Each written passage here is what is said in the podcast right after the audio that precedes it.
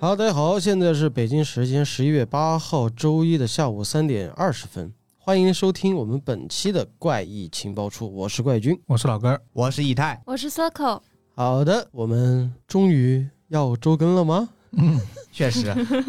我们一直是周更，只不过情报处没有周更。啊，作为一个新闻节目，如果说不能保证新闻的时效性的话，那这个节目就太丢人了。所以说，我们尽量的让这个节目变成一个周更节目。虽然说大家听到之后可能会比原来的要晚那么一周，但是起码比之前晚一个月要好一点吧。啊，所以说在这期节目的开场，我们就学习了一下集合的加丢 news 那个开场。就是打一个时间锚点，有一个时间标记，就是我们今天录制时间是十十一月八号，就不知道大家什么时候能听到啊。好，所以说我们今天又会带来一些关于我们推理圈儿相关的一些新闻和一些资讯。那还是怎么说？从谁开始？那从你开始呗，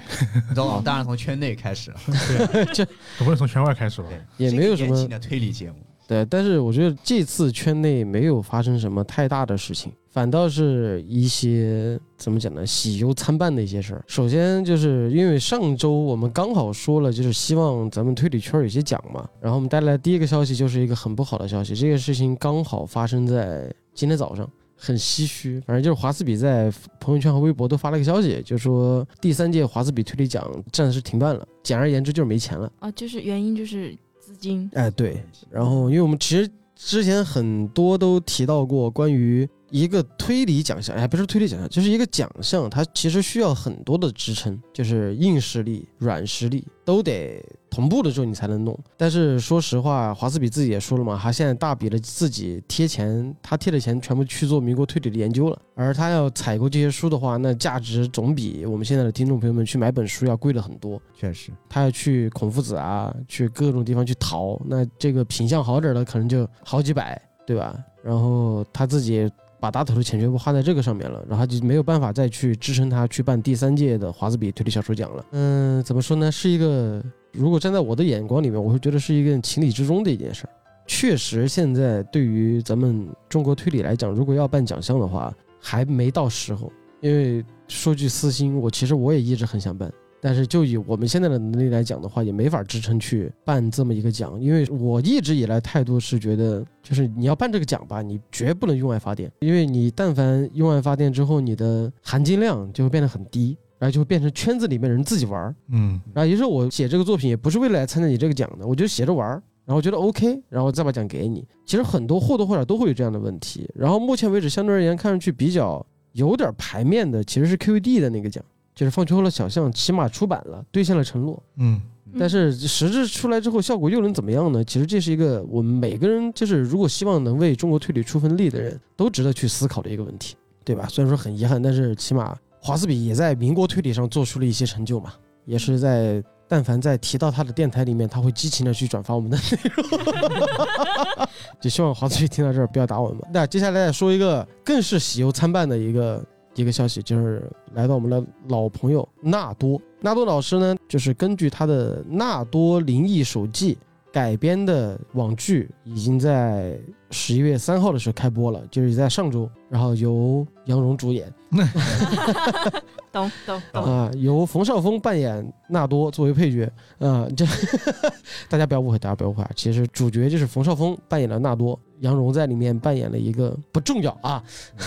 但是有羊绒，但嗯是有对，有杨蓉有就行。然后还有范丞丞，一众当红演员演的这个《致命愿望》在爱奇艺开播了，然后也是在他的迷雾剧场系列，《致命愿望》应该是接档《八角亭迷雾》的一个新剧，《迷雾剧场》第二季。然后这两部作品很遗憾哑炮了，嗯，对嗯就是八角非对八角亭现在人家说像在看那个飙车戏什么什么什么的，我忘了那个就容易名字晕车。对对对，容易晕车，容易晕车但。是嗯其实现在《致命愿望》现在也播了嘛，也播了一些集数，但是现在去从豆瓣看其实从也九不太点好，从九点一一直跌到了四点几分，啊，这么暴跌，对，对，因为他这个我们也看了一集，因为抱着对纳多的支持和对杨蓉的支持， 假死我们货了。 我们我们去看了一集，说实话没顶下去，嗯，嗯，对，就有点没顶住。就是剧情，因为它改编的是很早之前纳多的作品，其实纳多的就是所谓的《灵异手记》，它其实有好几本，嗯，对，非常多。八九本的样子，然后它里面其实有点儿像卫斯理，有一点点，它会夹杂一些科幻元素在里面，但是我一直想不通为什么电视剧要把它改成那个样子。就看他有没有请九个编剧。我们做了很多猜测。。现在有很多吐槽视频， 对，也都已经出来了。那个槽点确实也真的 多。就是我们自己能感受到的呢，就是就是那个美术啊，就是一看就是没下功夫，然后很想当然的，然后你不知道他把他那个功夫下在哪儿了，而且他第一集整体的剧本就是乱乱的不行，一面是。有带着一些未来的一些元素，然后打光你也看着就是，要不然就是奔着赛博朋克去的。但是呢，他一进到室内，或者说一进到白天那个场景，这个就变得非常普通。然后你就非常有间谍感，就除了有几个透明的手机和透明的电脑之外，你这还有什么基因珠？啊，对，啊，就是你其实你感觉不到有任何科技感，对你不，就就你这个东西还不如像之前那个《机魂》。其实当时看《机魂》的时候，我也有一种模糊感，就是我不知道它的到底是在未来还是在过去还是在近未来。《致命愿望》的设定也是在近未来，就是让你看着啊，这个近未来有一点近，因为我看到那个但又没 完全进。 进。纳多它里面，纳多用那个他用那个公众号啊，应该是公众号用来发文。我看一下那个界面，哦，原来腾讯这么多年，它这个还没有改版啊。反正我看完就觉得所有的戏很大的断层感两截，嗯，对，就我感觉那特效全是后加的， 就后面补拍的。我就完全不理解，我真的不理解，也更别让我去看故事了，我全程走神，一会儿在这儿，一会儿在那儿那种感觉。所以说，本来我当时还在跟老干们开玩笑，我说，哎，你看，这就是作家的聪明之处。哎，你看艾勒里·奎因在写小说的时候，那是为了是两兄弟写一个名字，避免以后打架啊。那后来的一些作家呢，就特别喜欢把自己的笔名和主角的名字混在一块儿。比如说呼延云老师笔下的呼延云，但是我是觉得像纳多就对了，你看改编成了影视剧之后，你看又找了一个大帅哥冯绍峰来演，然后大家都在上纳多，一百度一搜索全是冯绍峰， 然后这种完了 我成替身，对呀、但是起码对自己的名字这样加上去还是有好处的。那前提得是你想想，像是《隐蔽的角落》里面那个张东升，你也改改成这名字叫紫禁城，对啊这，个他就会就是这个名字就会随着比起你自己一部小说火了之后很有效 果。对，传播力会更好很多。，对嗯，但遗憾的是扑街了。而且随着这部剧的扑街，也带来了大众对于迷雾剧场整个这个系列的质疑。有的骂的特别难听或者不理智，就会说啊，你是不是就是在消耗迷雾剧场的粉丝？但是后来你仔细想想，你真的喜欢的是迷雾剧场吗？我们想喜喜欢的是好的制 作而已。啊，而且是你可能就是喜欢紫禁城那两部作品， 哎，对，真有这个可能。对吧？其实你真的仔细想想，迷雾剧场现在到现在出了很多部剧了，但是你记住的有哪些呢？其实也就那哎两还是部，那两部，对，那两部是破圈级别的了。但是对确实那两部在改编和制作上确实也是很花了顶尖功夫的。对嗯很顶尖的水准。但是你又不能说这个他没下功夫，毕竟他这些演员和一些搭配都还挺功夫这下错地方了这，挺好啊的。但是问题是，我就看《八点档迷雾》的时候，我就整个人就觉得这个导演是没人拦着 吗？就是他为什么呢？而且他后来好像就是专门针对于采访，他说过，就是就是这个意思，好像是但是有意为之的啊，对，他故意的。这么做的。有迷雾剧场好像就他们这边制作方对于导演这块有他们自己的想法。因为我嗯，记得《隐秘的角落》呢，导演之前就不是做导演这块的，好像是搞音乐的，如果没有记错的话。他没有，他转了导演，好像是对对但是对导演也导了很多年了，哎，导演也导了，只是他有过这个的经验。哦，我觉得整体这个感觉在于说，我们把《迷雾剧场太》看的怎么说呢？它其实就是爱奇艺的一个常规播放系列嘛，就跟网飞其实某种意义上是一样的嘛。它肯定啊，对，肯定有导好有差，有高只有不过大家就是可能关注度一直拉在那个上面在。对，就他不能把因它为当做高品质保证。对，它毕竟也是出钱投资买剧这种形式嘛。你话是这么说，对但是毕竟这是一个招牌。对，主要是一年内出了两个超级爆款的剧，确实让很多观众以为他这样的一个，就你一直能嗯保持这样的高水准，就观众对他的期许会变得特别高。对，但是这个呢，就是很遗憾了，这个也挺可惜的。其实很多业内的人，就是站在一个中规中矩的角度上来讲，很多都说是你把纳多的原著给拍砸了。对，但纳嗯多的小说其实要改编影视化的话，我觉得是很难抓住它的那个味道的。嗯，所以说就看这次爱奇艺能不能抓住《人间我来过》。啊 嗯， 这对，个这个书真的蛮喜欢的，就对！希望它不要砸，千万不要砸呀 因为《人间我来过》这个就是下一条关于纳多的一个新闻了，就是被史航和胡歌翻拍了。看到这个消息的时候，我特别特别激动，因为人家我来过，我做了 mini，然后电台也嗯聊过，就四舍五入就是我被胡歌翻牌了。那还是有点距离的，起码还翻了我们的节目，那还好一点。但是说实话，史航尤其是他也是推理迷，你不是说他是推理迷，他是侦探迷，就他因为看的多吧，我觉得嗯这也是他的范围之内。对，对所以说当时他专门写了长文去夸这本书，然后下面呢就是最受大家瞩目的就是胡歌转了，就说确实我看了破防了，啊，就这几句已经足够被他印到再版的书上 对，啊，足 破够的。防胡想歌，想对想啊其实已经涨了，是啊，然后完了之后下面金靖啊，然后很多圈内的一些艺人，就是金靖也说就是看完之后也顶不住，感觉这部书离影视化应该不远了。他肯定已已经被备案了拿下来了，对嗯应该被拿了。所以说这样的话呢，就看之后变怎么样子，因为他的这套系列，包括十九年谋杀小旭，对嗯，对这一块都是比较受大家欢迎的。就事实又证明了，社会派就是顶 啊！确实，那确实啊，不过想问一下 Circle，你觉得这部书里面有胡歌的角色吗？啊，这按照他近两年的戏路来说，可以演。我觉得胡嗯歌可以演有一个角色，应该是挺适合胡歌的，就是那种有一个文艺男青年，然后挺有魅力的那种，就是那个呃曾志林的男朋友。如果胡歌能听到这个节目，我想劝你不要演许峰， 不要演 许峰不。是你在想什么呢？啊对，我在想什么呢？你在做梦呢？你在做梦就要做大一点。对，反正就大概就这两件事儿，然后就说喜忧参半呗。哎，一本书被人夸，另一本改编作品呢，就是也不是太理想。嗯，对，就是但是对于纳多来讲，反正黑红也是红呗。对，没关系，反正他拥有了胡歌。 嗨，没事，下一本改好就行了嘛。对，哎，对而，且总的来说，改编的问题其实大多数来说还是编导的锅。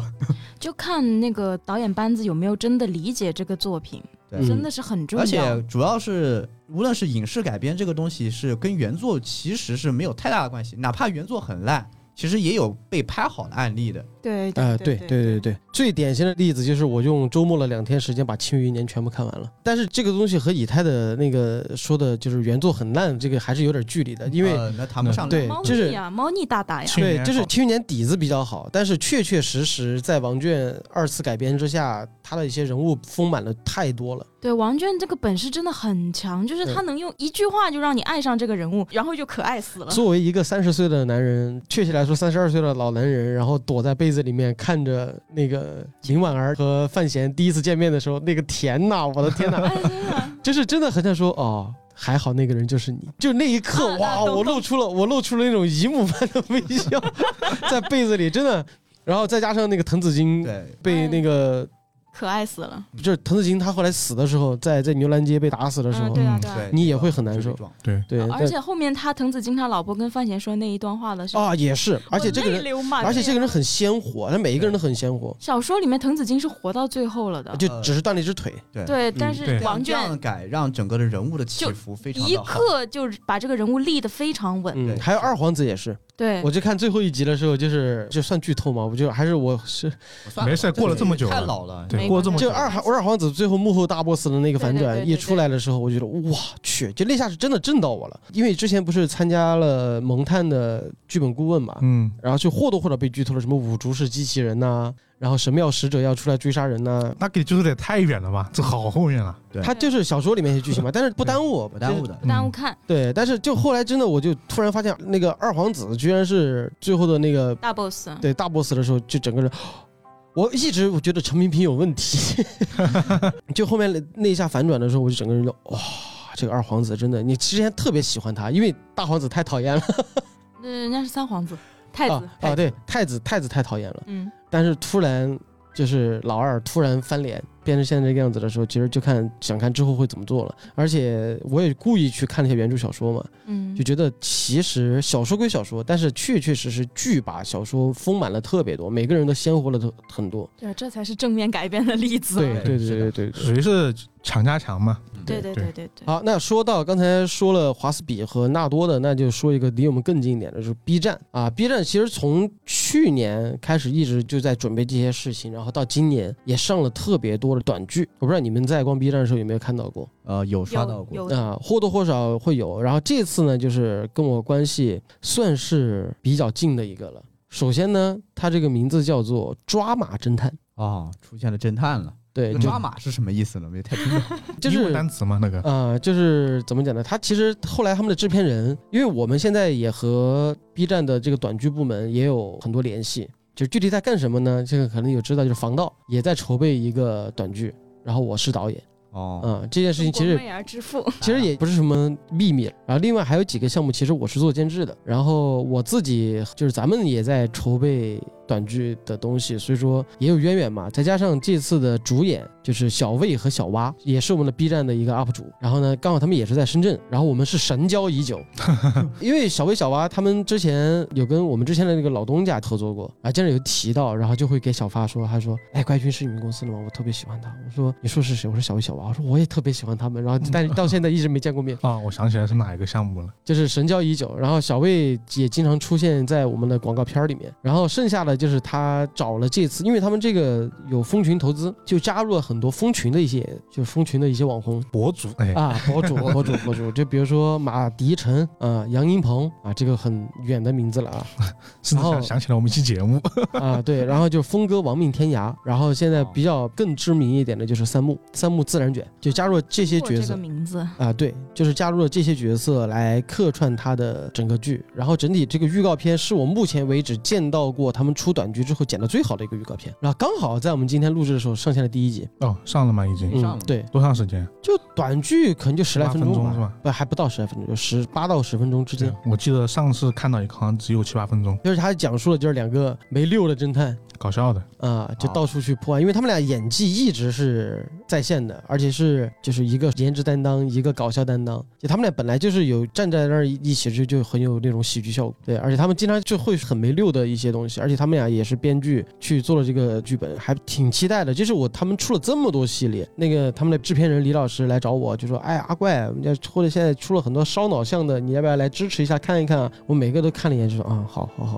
好好，然后就这个我是主动自己愿意去转发打广告的，嗯，对，其虽实然我质量确实好。哎对对对对，一会儿而且上班时间看一下。关键是他们拍摄的幕后，当时在深圳啊，就是嗯在五六月份的时候，甚至是最热的时候，嗯，在深圳拍，然后剧组没什么钱，那个租的那个棚又没有空调，我哇那那要那就有点那恐怖了就敬业。他们敬开业机直接在天台上，然后那天巨热，哇，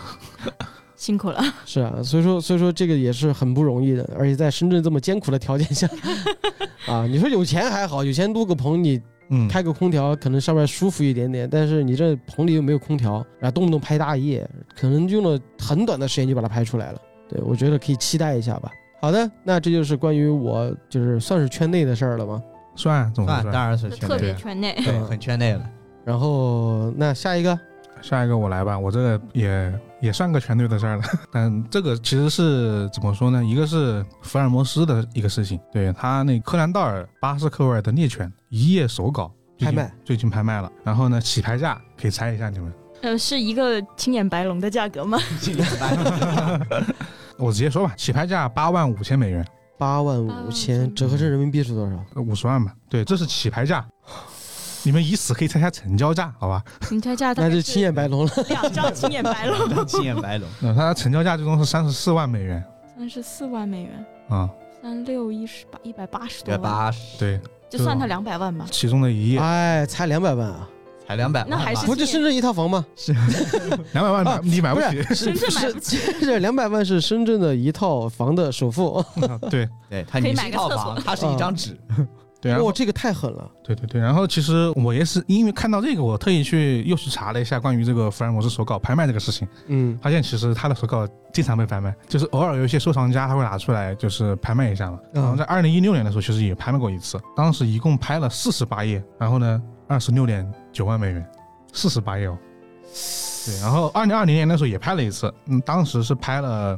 他的一个短篇小说原稿，然后但是最终流拍了。是福尔摩斯系列吗？对啊，就是福尔摩斯系列的。整一篇的短小说手稿。就那个我没有他没有写具体的，因为流拍了嘛，大家就没不知道到底是什么东西。然后总价也大概在三十五万美元到四十五万美元之间。啊，嗯，对。然后这次这一页呢，其实就是他呃为什么拍这么贵，是因为首先它是这个巴斯克维尔猎犬的手稿是名片嘛，嗯毕竟嗯啊，对，一是名片，二就我们都之前也说过很多次嘛，啊挺有争议的这个。而且他是当时柯南 道尔时隔八年在写这本福尔摩斯的故事嘛，就是福尔摩斯在《最后一案》里边和莫里亚蒂同归于尽之后，就是过了八年，柯南道尔重新写的时候，他就写的是巴斯克维尔猎犬，之后再写了空屋，啊再让福尔摩斯回归。对，我以为直接写的空无，没有没有哦没有没有没有，因为他八年之后写这一篇，只是为了是吧出版商跟读者的要求嘛。对，但是这个巴斯克维尔猎犬就流出了一个阴谋很论，对阴谋论，嗯就说柯南道尔是从自己朋友那儿偷的稿子，而且谋杀了他自己的朋友。哦，你好像讲过这个，嗯，对对，因为怎么说呢，就是我忘了我在哪儿看到了这个新闻，但是确确实实有很多福学家在研究巴斯克尔猎犬的时候，就发现巴斯克尔猎犬是福尔摩斯系列里面风格最不一样的一部小说，它的精彩程度和叙事手法和整个的轨迹的一些布置什么的，就是是完全区别于之前的福尔摩斯系列，就只有这一部风格很不一样，所以说他们就说可能这篇稿子要不然是代笔，要不然就因为什么，然后之前还传出一些绯闻，就说柯南道尔把自己一个朋友给杀了，然后把稿子给弄到手了。太阴谋论了。这个是对比较太这有点离谱。但是嗯我觉得有点离谱飘他不需要这样嗯剽窃的指责好像是有不少， 因为还毕竟就是《巴斯克尔历险》是目前为止有福尔摩斯影视以来改编的最多的一个。最早的福尔摩斯就是《巴斯克尔历险》，就黑白电影的时候，然后一直到后面，它因为它是最有观赏性的和改可改编价值的。你像它的，它中篇就只有四部：恐怖谷、四千名加雪子的研究。你说这三本哪儿哪儿有一这本《巴斯克尔历险》好看？对，石先明其实改编也挺多了啊按对学这点就。也是然后石先明是被致敬最多的 一个故事， 很多很多那种作品都就是化用他那个背景，因为他毕竟和当时大英帝国和他的殖民这个活动联系在一起了。啊嗯，对，对，然后但是要论故事性的话，还是《巴斯克尔历险》会比较好一点。我觉得也是因为这个作品，所以他拍这么高嘛。因为当时就是说，他这个作品是出版商找柯南道尔要的这个手稿，然后把当时就送给了很多人，什么经销商啊，然啊，后什么什么，然后总共有一百八十五页，但是现今呢，其实已知的只有三十七页，其他都没有。这个故事告诉我们什么呢？这个故事告诉我们，写小说千万别在电脑上打， 就多少得留点啥。万一最后成了呢？对啊，呃万一最后别人要拍卖笔记本电脑呢？对啊，就是以后你看拍卖怪异君的笔记本拍卖怪异君的嗯 iPad，啊，就是手稿啊，就是什么什么什么什么样的。我觉得这种事也是一个作家或者说一个艺术家，就是在生前特别去幻想的事儿。虽然说死后你到底怎么样，你其实一点都不知道这种事儿，但是确确实实是一件很有仪式感的。就像之前有谁说的，一个作家就说他特别喜欢先在纸上把小说写一遍，写完之后他他再往电脑上腾，腾的时候可能就会就等同于二次改稿了。啊，对，嗯，对，其实我也写，我写小说也是这样的，嗯，就感觉只有手写的才有那味儿。但是我自己也曾经想尝试过，但是发现太累且太慢了。很磨人，对，就是你，你脑子里现在的思维已经比之前转的太快了。你再落到笔上，然后你还想这个字怎么写，但是你在电脑上打了，呱呱呱就很多时候就有了。对，而且手速跟不上脑速。嗯，对。对，说习惯问主题，要还是习啊惯问题。然后你写完之后，你整个稿子就是看完之后，你说什么玩意儿？小学生写作业吗？就是 主要一般你为了那个跟着你的思路，你的写还写的巨快，对对导对致对答啊出来对什么玩意儿， 对这很恐怖。这个巴斯克尔六千三十四万美金，怎么想去拍一下？ 想去抢一下。可以，但没 必要。好嘞，下一个，呃，下一个呢是那个第六十七届的江户川乱步奖得奖作品，现在已经在讲谈社出版了，那这个论部奖它今年什么时候开始的？它是每年都有吗？每年都有嘛，一年一届嘛。然后基本上，这按照以前的就说，基本上是九月份。那哪两个作品啊？第一部作品是现在谷歌翻译啊，叫《北纬四十三度的冷藏库》，作者是福尾美纪。然后另外一本就是是比较值得说的是，因为好像我去看了一下，好像很多人看过了。嗯，对，然后这本书叫《老虎缠梦》，作者叫陶野杂派。为什么就说这本书值得说呢？是因为这本书据说是一本武侠推理，日本人写的。啊，对他查了很多，他应该是金庸爱好者吧？对，怎么说呢？首先这本书每一篇的篇章嗯开头就是李白的诗句。啊，第一篇是那个行路难，就那个叫什么啊？金金樽樽清酒酒斗十十千玉对怀珍绣只万对对对千，，好像每一篇都是这样的。因为那牛逼啊耶！帮大家总结一下，我看到大家对他一些评价，然后这是其中第一个嘛，嗯然后第二个就是他这个这本书的发生时间，他这个故事背景是在南宋，南宋初期嘛，然后他嗯说大概距南宋灭亡还有七十年的时间嘛，对，然后呢，反正就是一个真实的历史背景，跟我们看到的金庸啊就是很相似的，最终也就是在这个背景之下，在一个叫八仙楼的地方嗯发生了一起谋杀案，哦对，然后呢，它整个里面的这些体系是有轻功的，然后呢有内功也有外功，嗯对他这些经典的一些武侠这些东西都还是有的。据说这个作者为了写这本书，就是查了很多的资料，因那为应该可以对期待这是一个下典型的武侠迷是吗？对，然后呢，里面还有百合路线，啊，啊，对， 快把春燕叫过来。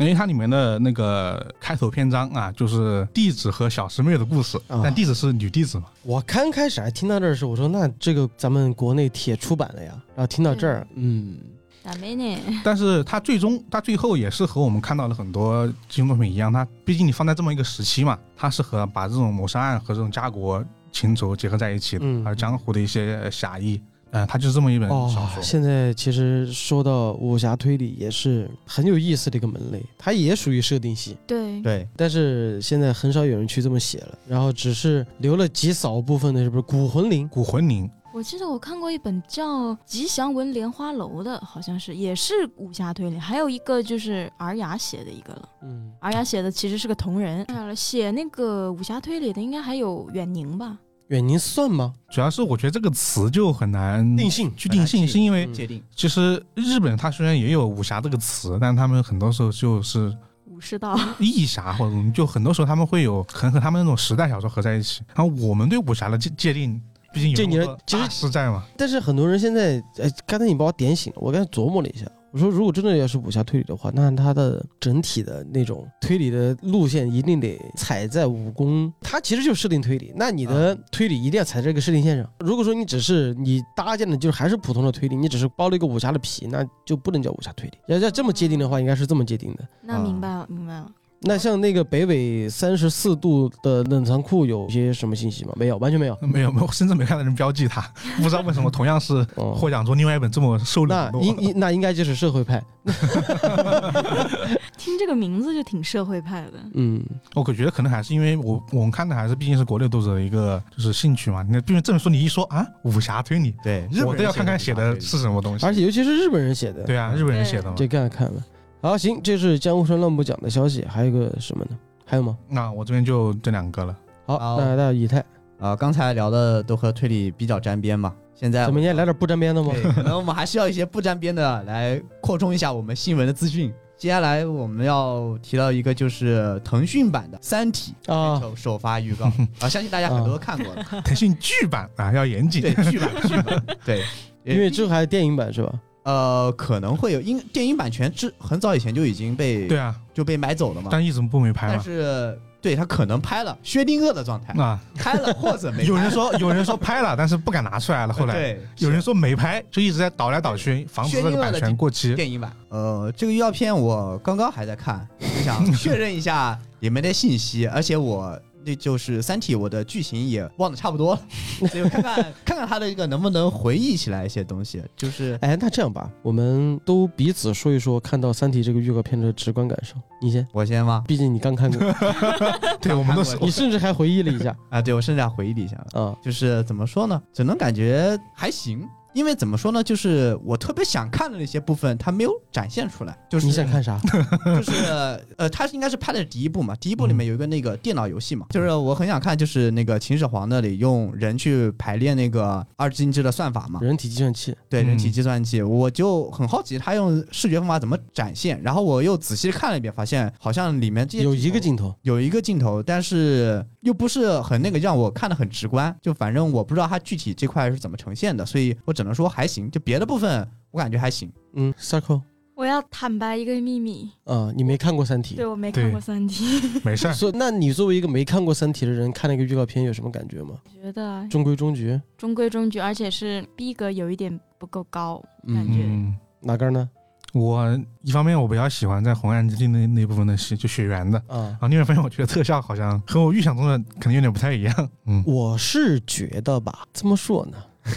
怎么说呢？怎么说呢？首先作为一个书迷去看那部小说，人还挺好的。嗯，对， 啊，选啊，角演是吧员？选都角我可以觉得选还角行选角本来像于和伟演大使，然后嗯张鲁一，还有演王王子淼文，对他们其实对王子文有点争议，呃，粉丝会对王子文这个角色，他觉得好像撑不起叶文洁这个悲剧女性的角色。但是找的老版叶文洁的那个演员是一个特别适合这个角色的角色，对，他演过《满城尽带黄金甲》里面那个宫女的妈妈，啊，对，就最后拿拿手刀捅死两个人之后死了的那啊对个，对对对，哦，都挺好，里面演演杨晨他妈的那个人。就你说这两个角色就已经够悲情了。对，呃，我我觉得他选角倒没什么太大问题，嗯但是我直观反应跟你们的感觉是一样，就是啊，我说完了。就感觉还 还不够那啥 对我看了之后，我第一反应就是啊，这个美术完蛋了。他这个我其实大家觉得有那种 low 的质感的话，其实就是他的美整体美术的问题。但是好是好在呢，第一部它不会暴露太多的，就比如说对 啊，第一部最大的问题就是，比如说一一开始眼睛上能看到倒计时嘛，对于现在的特效技术来讲，这个没问题。但是问题就出在《三体世界》那个游戏里，我也你该想如看何到去呈现那个 VR 的世界？对他预告片其实没怎么，没几乎很少。就一两个镜头。嗯嗯，对，然后还有一个问题就是那个年代的故事，对，怎么哎拍？就是叶文洁她一步一步走到最后，遭受了背叛、欺骗，见证了人性最恶的一面。然后杨紫，对，哎呀， 又来，你就看过《绝教》是 吧？啊来了来了，有对哎有有点绝叫 PTSD，啊，确实有点像这种，但是叶文洁更宏宏观一点点，它更偏向对于整个时代人类，对 格你局更大一些。如果杨紫要是要是物理学家， 可能也会这种感觉。但是他一定，他从他的童年到他长大去红岸，然后遭受背叛和欺骗，然后最后按下那个发送按钮。这个就故是事很重要，而且而且小说里面就说，当时叶文洁在按下那个按钮是完全没有犹豫，啪，啊就是不要回答，不要回答，不要回答。预哦，告好片，里面，预告片里面在犹豫犹豫犹豫。 对对，但我估计还可能是慢放，有可能正片就这啪。但是这个其实还是有一定挣扎，你不然把叶文洁弄得太没人性了。因为节制是他，他是嗯之前有的挣扎，小说里面对他，按的时候没有，他之前有啊、，这是小说和就是两个媒体之间的这东西嗯，它区需要别用对啊对，所以小说动作去只能用过这个还原了嗯东，西用那个按的手势来。所以说，所以说，说原著本身你要把就是要把叶文洁整个人给撑起来，才能推动之后《三体》的故事。对，然后包括所有人对于天体物理的研究，然后到最后发现真相之后，所有人的绝望感，嗯，嗯，然后这种体现出来才是一种感觉。所以说我倒觉得，最后总结一下，其实大家不是对这部剧的要求太高了，而是在脑子里这个《三体》和出它出现的那种质感反差太大了。对，就是你看，像起码你得有电影感吧，但是你在那个预告片里面你是看不到的，不管是打光还是美术还是整个运镜，你就觉得、哦、完了，喂，这是我的自己的感受。因为《三体》现在在整体的科幻或者说大多数人这样一个读者心目中地位非常的，就嗯，大家脑 补的你太不好是了一。个中规中矩的预告片能够满足反正大家的期待，反正就是对于导演来讲，最难受的是第一部，哪怕我中规中矩，我不被骂也没有爆。第二部咋办？对我拍还是不拍？啊第二部到是第二部那个就水滴打舰队的那个啊吗？，对。呃对，对，哦，到第二部就已经，因为他第一部还讲的就是，比如说二零零几年的事儿，就是发生在市面上之后的，就全是未来的事儿了。就过了很多很多年，就是面壁者开始互相针对，然后最后水滴打舰队，啊，可能导演拍啊完第一部就跑了。这个就是才是真正难题。后两部基本上你没点实力拍出来，有可能这部就是试水，看效果怎么样。如果效果好，就加大投资把二部这个特效撑起来；那这个就如有果点不儿行，那就我听我看到一个消息，他们本来是想从好莱坞买买一个特效技术来了，嗯然后没买到，他们最终自研了一套特效系统。然后关键是网飞那边也公布了关于就是他十二集导演的名单，对啊，所以我觉得可能就是因为这个原因，所以好莱坞没卖没卖这个技术，嗯就使用他上们没自卖己。要拍，有可能。对但是这个就啊气，哎，管他的，好 来吧，下一个新闻，好，下一个新闻还是还是个剧，呃，是网飞的奇幻剧《猎魔人二》发布正式预告。猎魔人，哇，太还原原著 了，陌生的名字呃，巫师， 哦，知道。巫师，嗯，猎魔就是人一我是没怎么太看，但我看了是它应该是啊，它我记得它是按照原著去拍的，就按照啊，没没按照原著拍，有这改编的不有改编的部分他他确实是按照原著拍，但是没按照原著讲。哦，对，呃，猎魔人最大的区别是在于它前三本还是前两本是短篇集，哦就一个一个冒险故事，就杰杰洛特到哪儿到哪儿到哪儿到哪儿，之后到了第三本，杰洛特对啊主，角是哦，怪不得呢，你咋了？你你是串起来的是过来吧？了是吧我？才反应过来了，我就说为什么我看什么什么黑魂还是血缘的时候，经常有在刷什么这个高度，要是杰洛特就死了啊，。那是那哦是巫师游戏的啊那是那是因为游戏梗对，那是巫师三里面，就是只要杰洛特从一个小土坡上往下跳就死对，了他。就啊，死了。对，这个啊说说这就个这个高度关节够炎杰洛特死真八百实次了。的真实的物理隐形， 真是的，太真实了。 就所以说剧版之前褒贬不一的原因是在于他用了三条线在讲，哦，对而且三条线还不是同一个时间线，对，它是有交错的。它没有交错。哦，我我知道它是怎么讲，是两三条线它不是平行时间，就有的是有的是在前面发生的，但有些是后面发生的。对，但是它会同时出现在一集里面，嗯所以说啊，很多人看着就看得非常乱，但是当你习惯了它第一部的叙事之后，你再回过头去往后看的话，我感觉体验会更好一些。因为《猎魔人》吧，本身小说我是看不进去的，但是这个就不得不给我们的有 有台，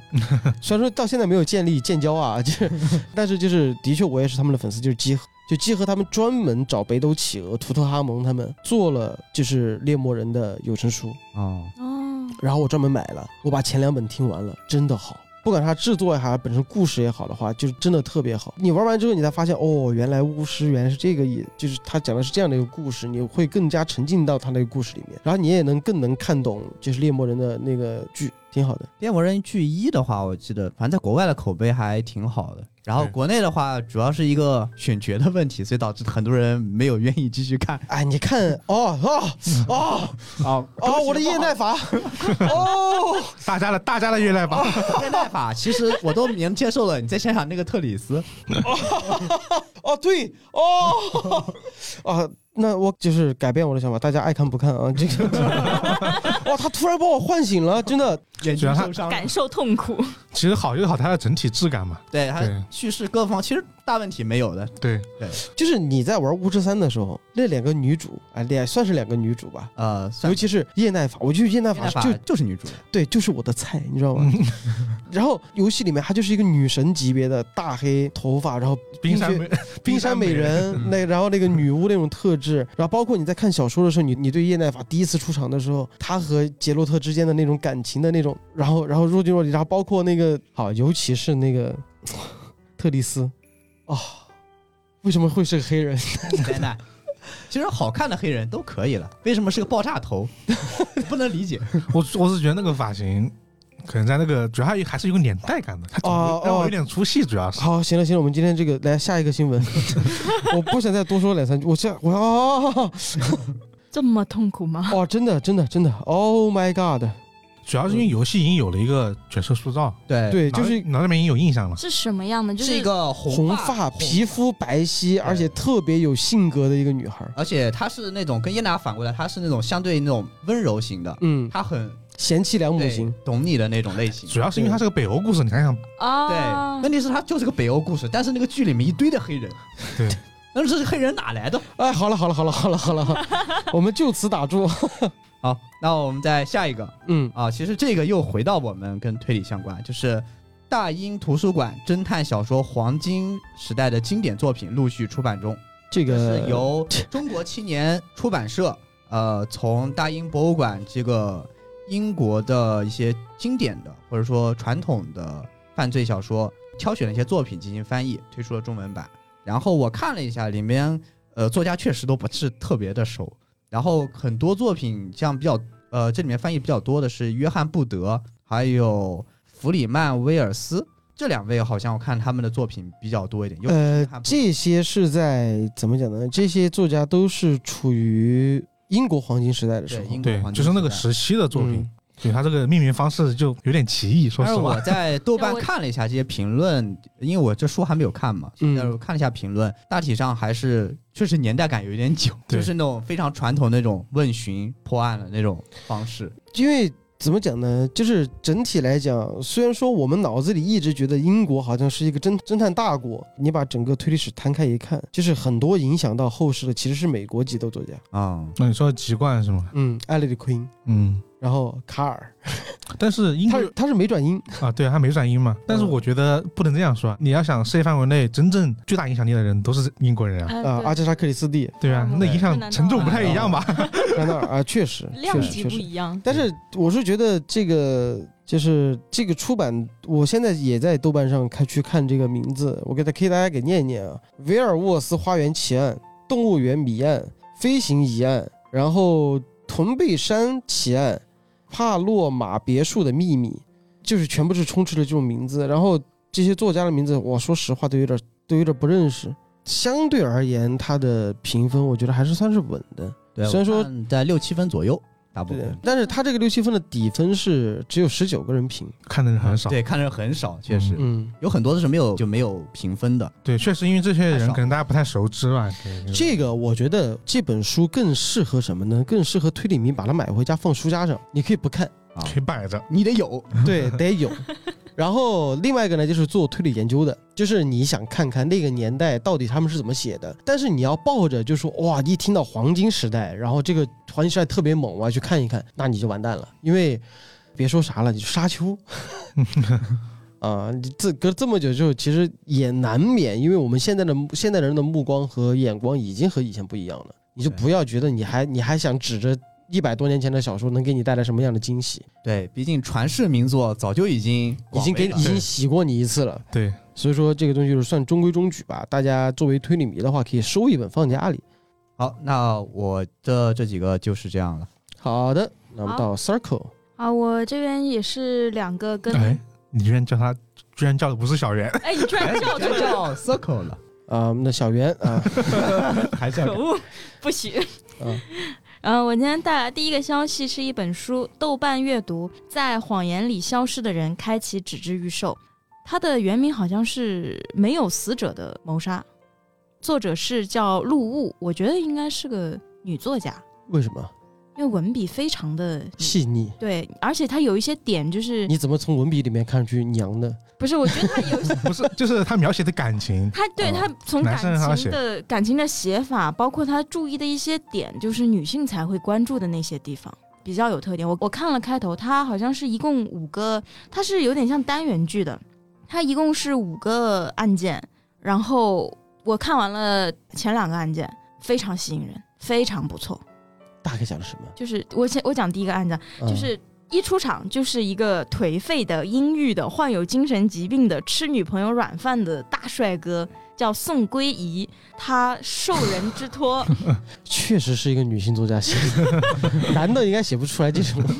他受人之托去调查一个神秘的网友失踪案。一个女孩子她去见网友，但是等她上个厕所回来之后呢，她的这个男网友就消失不见了。包括从酒保到那个酒吧里的另外两个客人都没有发现，就是他问起来，他都说没有啊，我你是一个人来的呀。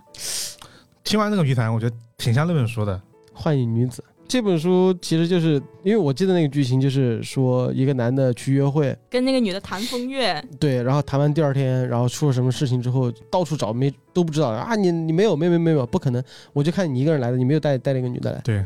有点像那个意思。 有点那个意思。而且就是酒吧里一共三个人，酒保加两个客人都说他是一个人来的。嗯，然后后保安不让他查监控，他就找到了这个叫宋归仪，两个人是在精神病诊疗所，就是那种精神医生的诊所认识的。然后，所以这里给出了宋归仪他也有精神疾病，但具体没说是什么。然后宋归仪很轻松的就查出来了这个妹子失踪的网友。但是不是知道她的下落，而是直接查到了她的家里，就通过账号查到了这个网友的家里，发现这个网友是一个裸贷的人，他把女孩子骗出来喝酒，然后下药，然后拍照片勒索，然后等他们拿不出钱了，然后就逼他说去你去裸贷，直接跟那个裸贷公司五五分账。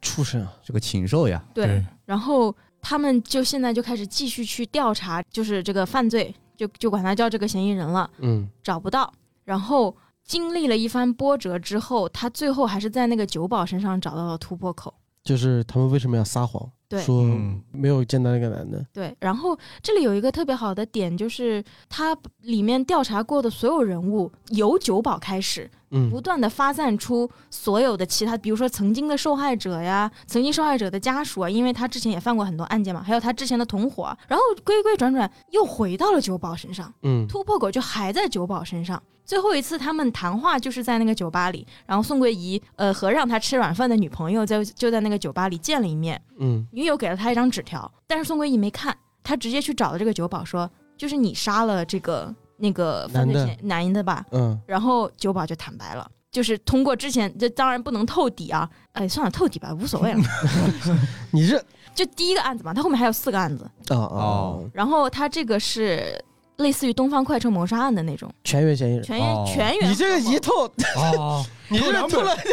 然偷两本，严重啊！然后最终最好看的就是最后一刻，他展开他女朋友给他那个纸条，说那天的那三个顾客是合谋，他们三个人坐的位置刚好形成了一个完美的包围圈，嗯，所以女友是通过这样一个判断出来的。他女友给他说的，他女友给了他一张纸条，但是他没看，他事后翻开纸条，发现他女友就已经破案了，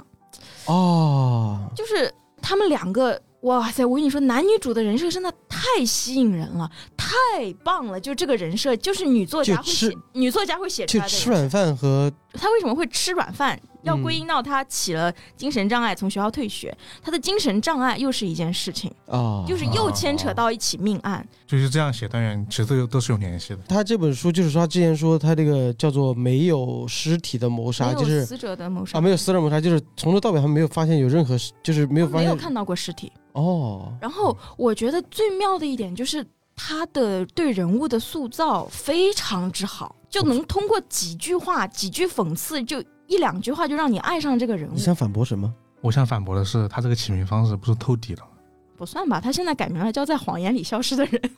他前犯哪儿偷底了呀？这不就是第一案的结局吗？在谎言里消失的人，哦，那就是第一案透了 个底。那个 哦，啊，我没实我没反应过来啊。确实，在谎言里消失的人，就是他撒谎，让他们说没看过他嘛，但他印象都是撒谎嘛，对，哦那就是哦说大家所有都在人撒谎目击人随所有全员撒谎嘛？那不就在谎言里消失的人吗？不是，啊那其实我想，哎，对，说到这儿，我还给你们掰扯掰扯，什么叫做透底？那个透底是，我就说不是透底，你是我这觉得个还好啊就感觉哎，感觉对他就其实你看完之后可以回味的那种类型嘛。啊嗯但我刚刚想说，其实就是他，我觉得他原来那个名字更加吸引我而已。啊，我觉得还是就没有有吧尸体的谋杀，对，啊应嗯该对，听着是感觉，哎，为什么？但可能因为过审吧，为了，嗯我还是嗯确实，嗯他这两个人物就塑造的非常有意思，而且就是因为宋归仪他是一个嘴巴很毒，然后又很颓废的一个人， 嗯，他里面的几句玩笑话就是，不知道你们知不知道一个作家叫 Priest，嗯，他的微博名叫一口獠牙的小甜甜，我觉得他有一点这个小甜甜的 味道，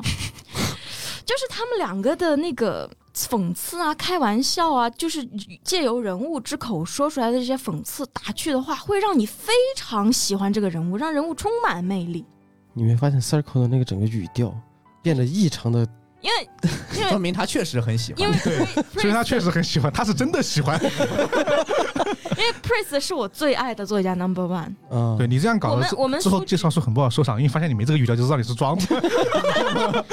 考验我的演技了。 你之前也说过他的默读，我哦推过默读就是他的，默读就嗯是、哦呃，不是陆雾的，是 Priest。 Praise 的嘛啊 Priest， ，P 大的嘛，对啊，皮皮的。哦一年那个盘点的时候介绍过，哦，年终然后我就是这个陆雾，他用一个问题塑造了男女主。这个问题我我也问一下你们，就是一个热气球上坐着三个人，其中一个是世界上最伟大的医生，他已经可以百分百治疗癌症了。其中另外一位是世界上最伟大的物理学家，他很快就能够破解宇宙的奥秘了。还有一位是世界上最伟大的政治家，只要有他在，这个世界就永远和平。现在热气球出了故障，要把这谁扔下去？要把谁？扔下去，应该丢哪个人？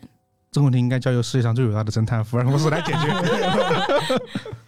对啊，扔谁下去呢？这种问题其实就是看你自己的那个嘛，对啊没有没有固定答案应该嘛。不会有标准答案的一对个啊问题。嗯，然后男主回答说：“丢那个最重的。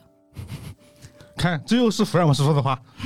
福尔摩斯肯定是句答案。” 对啊，啊，然后呢？所以这就是女主怎么说呢？女主说：“这呃，这句话是男女主说的。啊，嗯，女男主主呢女？主猜男主说：‘你一定会回答说丢那个最重的。’男主说：‘对，这就是我当时在那个事故里两个人中我只能救一个，我救了那个女的的原因，啊，就是就是埋了一个伏笔。就是他嗯当年那个案件的伏笔，就是通过这样一个问题，他就立刻把男女主的人设立住了，然后告诉你男女主呃，是，就是女主很懂他，然后男主又很聪明，然后思想还很而且独到两两个人都是那种能够非常冷静、权衡利弊的一类人，所以他们两个的恋情发展的非常合理。嗯不，会就让就是女的知道你在吃我软饭，但是我觉得好像是有等价交换一价值的，类似于这种是吧？对，然后那女的不跟他啊 care 女的跟他表白的时候特别搞笑，就说你要不要过来跟我同居啊？男的说我不要，我可是正经的保洁小弟，贞操就是男人最好的嫁妆。 然后女的说我家里有 PS 四哦，男的说我不要，我家也有。女的说我家有猫啊，男的说我考虑 考虑。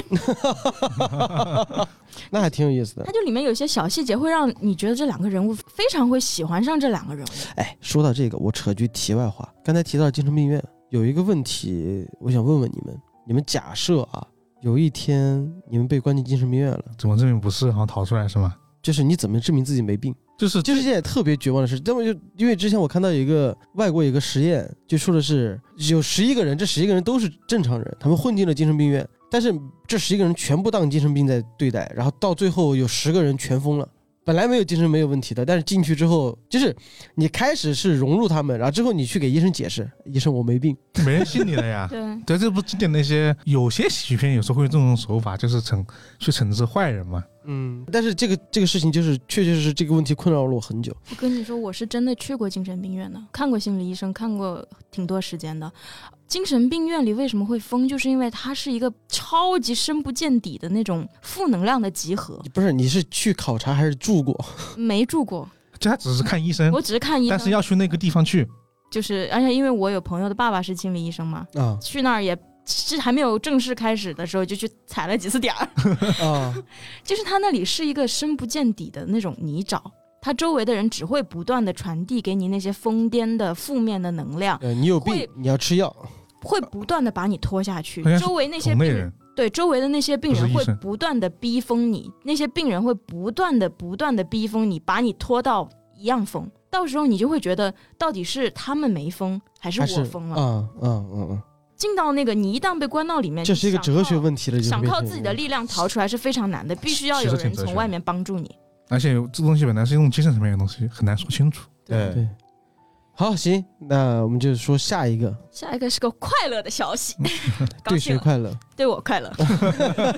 我才不管你们快不快乐。好，来吧。然后就是十月七号宣布《文豪野犬》第四季制作决定，啊，终于要出第四季了，就是上一季都是一二零一九年了，啊是不对我是？看到三年前了，我看到之后说哇，三年了！我在佛前苦苦求了三年， 距离墩墩和芥川约定六个月后决战，居然已经过去了长达三年。就是他是他他中间是出过《禁地夏宴》和《临时行人》的特别篇吗？出过，但是那是在第三季动画之前就出对，那个说的很早，它的衍生非常多，还有那个 if 线，还有那个番外，比如说那个第三季开头的太宰中野十五岁就是番外，然后还有那个呃五十五分钟之类的都是番外，很多番外。哦，很好，你成功的触及到了我的，盲区是吧？没看完是吧？因为我到现在我唯一唯一唯一记得的剧情就是老虎月下兽，那不就第一季的嘛？第一集， 你这个假粉你看的是他出场是吧？对。跟我差不多，我也就看到第一季，大概第一集或者第二集。就是我印象中，就是有个人在河坝上很饿，然后桶里飘过来啊自杀的一个人，那个人太太宰宰治啊治，太嗯，宰治，然后之后就介绍了他们那个侦探团，然后我到至今都都没搞懂江川乱步他的超推理到底是哪儿超推理不是啊，他是他不是普通说了人啊吗？普通人嘛，他是普通人啊，啊、就那个点，我当我是有一次在电台说了，我说他巨帅，就是因为，他是是普通侦探社他是唯普通一一个人普通人。但是他的推理能让让你觉得他有超能力，对，这就是推理的牛逼之处嘛。而且你可嗯以，你可以看，你可以试着找一下，就是他和那个就社长和乱步刚刚认识的时候，就是乱步破解了一个剧院的谋杀案，非常精彩。是吧？嗯，可以看 一看。他第一说来惭愧，我们公司有文浩有犬的小说和文浩有犬的漫画都有，对，今天中午我蹲在那里看，我发现漫画不全，我就知道了，什么什么不全没有往后的了。后面没出了，好像，因为这是嗯那个谁寄来的我忘了。哦，对，那后后来没记了，哦没记了。但是记得小说。啊，小说有，我在嗯那个一楼看到了。对，嗯对，大概讲一下，就是横滨文豪大乱斗就是有爱伦坡吗？有有第一家就主要是打虎王嘛，另外一个虎不是那个虎啊，第一集是跟那个港口黑手党决斗，就是嗯主角月下兽的异能拥有者叫中岛敦，嗯，他是归属了太宰治所在的武装侦探社，然后这个社里还有什么羽蟹野金子、啊、芥川龙之介不是芥这川算嗯是是黑手党，敌方，他是啊港是口吗黑手党的，哦，然后什么森欧外也是森欧外是港口黑手党的 BOSS，就是第一季是这两方的横滨决战，第二季从天而降一个华丽的菲斯杰拉德，了不起的盖茨比。啊，然后开始三方会战，就是横滨保卫战，要从这个卑鄙的异乡人手中保卫我们最爱的街道。哎，是不是有阿加莎呀？阿加莎有，但是没有正式进主嗯线。对，没进主线。哎，他的异能没有揭露，但是他是英国另外一个异能组织叫时钟塔骑士，还是叫时钟塔？那应该有柯南啊，没，有露正脸，那应该有道尔了。应该有道啊。够他写的，他够他写他这个矿挖的太好了，我不得不说。嗯阿加莎在那个剧场版有出现过，啊，要火烧横滨，哇，好家伙， 很有一直概想念找机会把它看一看，燃吗？很好看，真的嗯推荐你看。一到三季资源我都有，吸吸引你，你的点在 哪儿？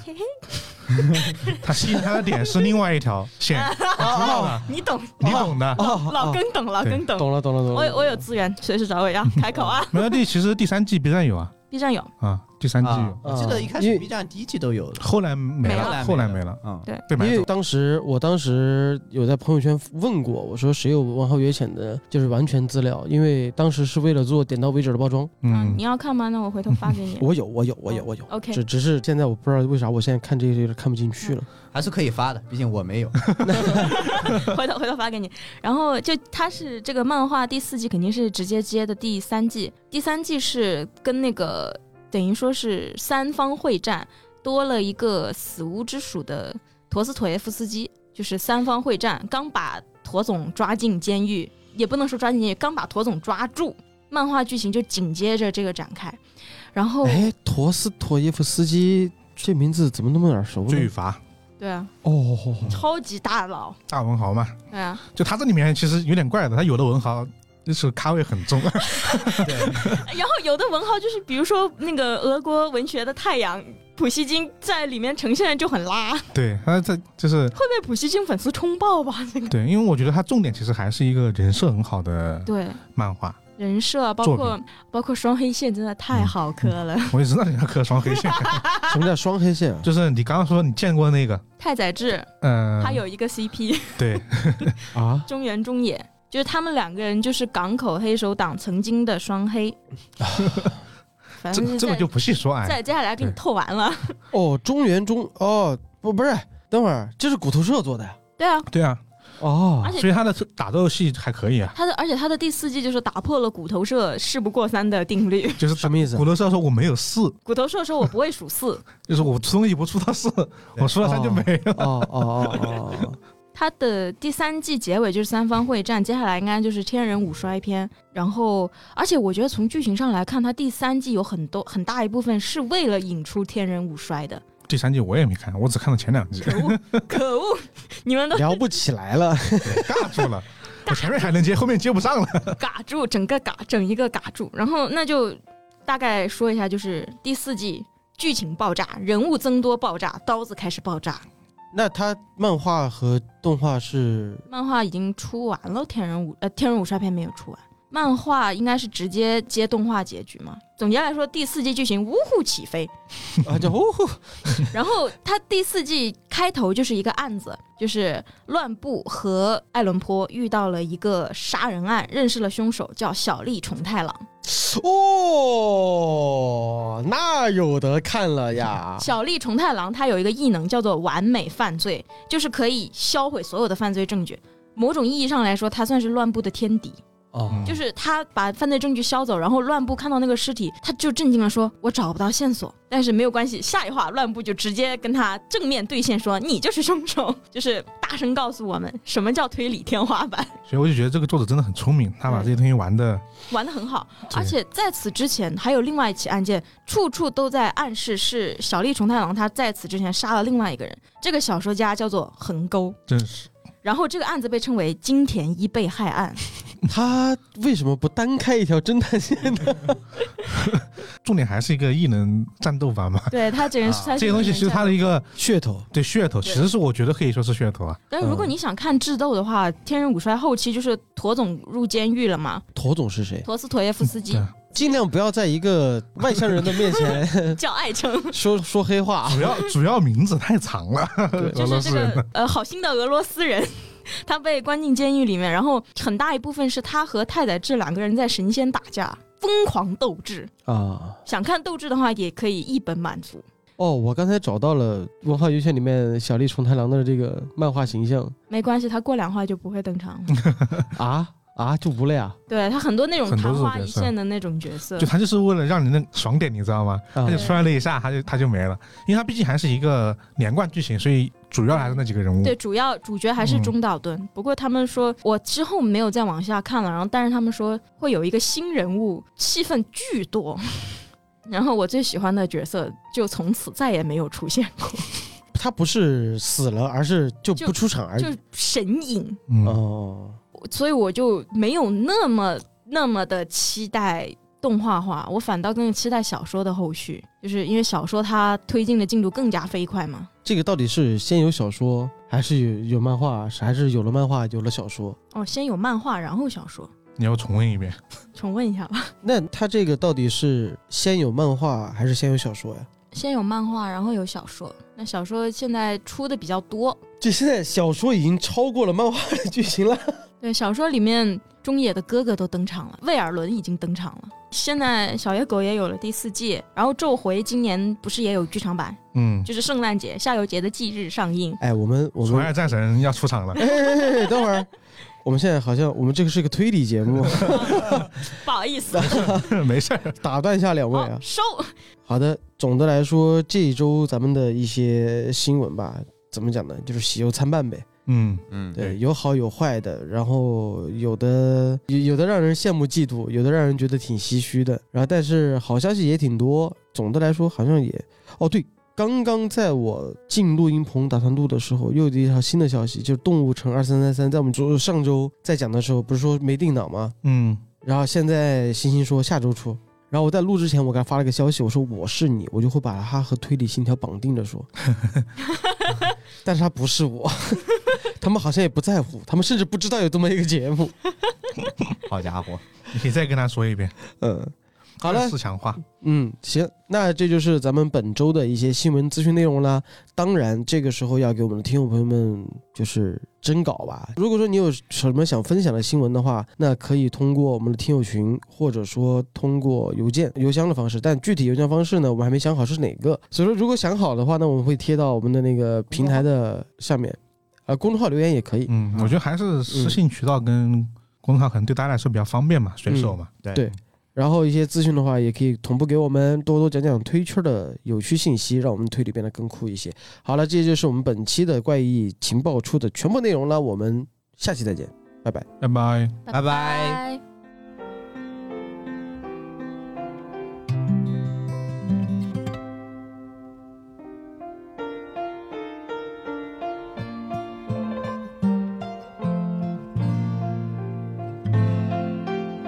我是怪君，欢迎在各大音频播客平台订阅和评价我们，搜索“怪异电台”即可哟，记得关注哟，拜拜。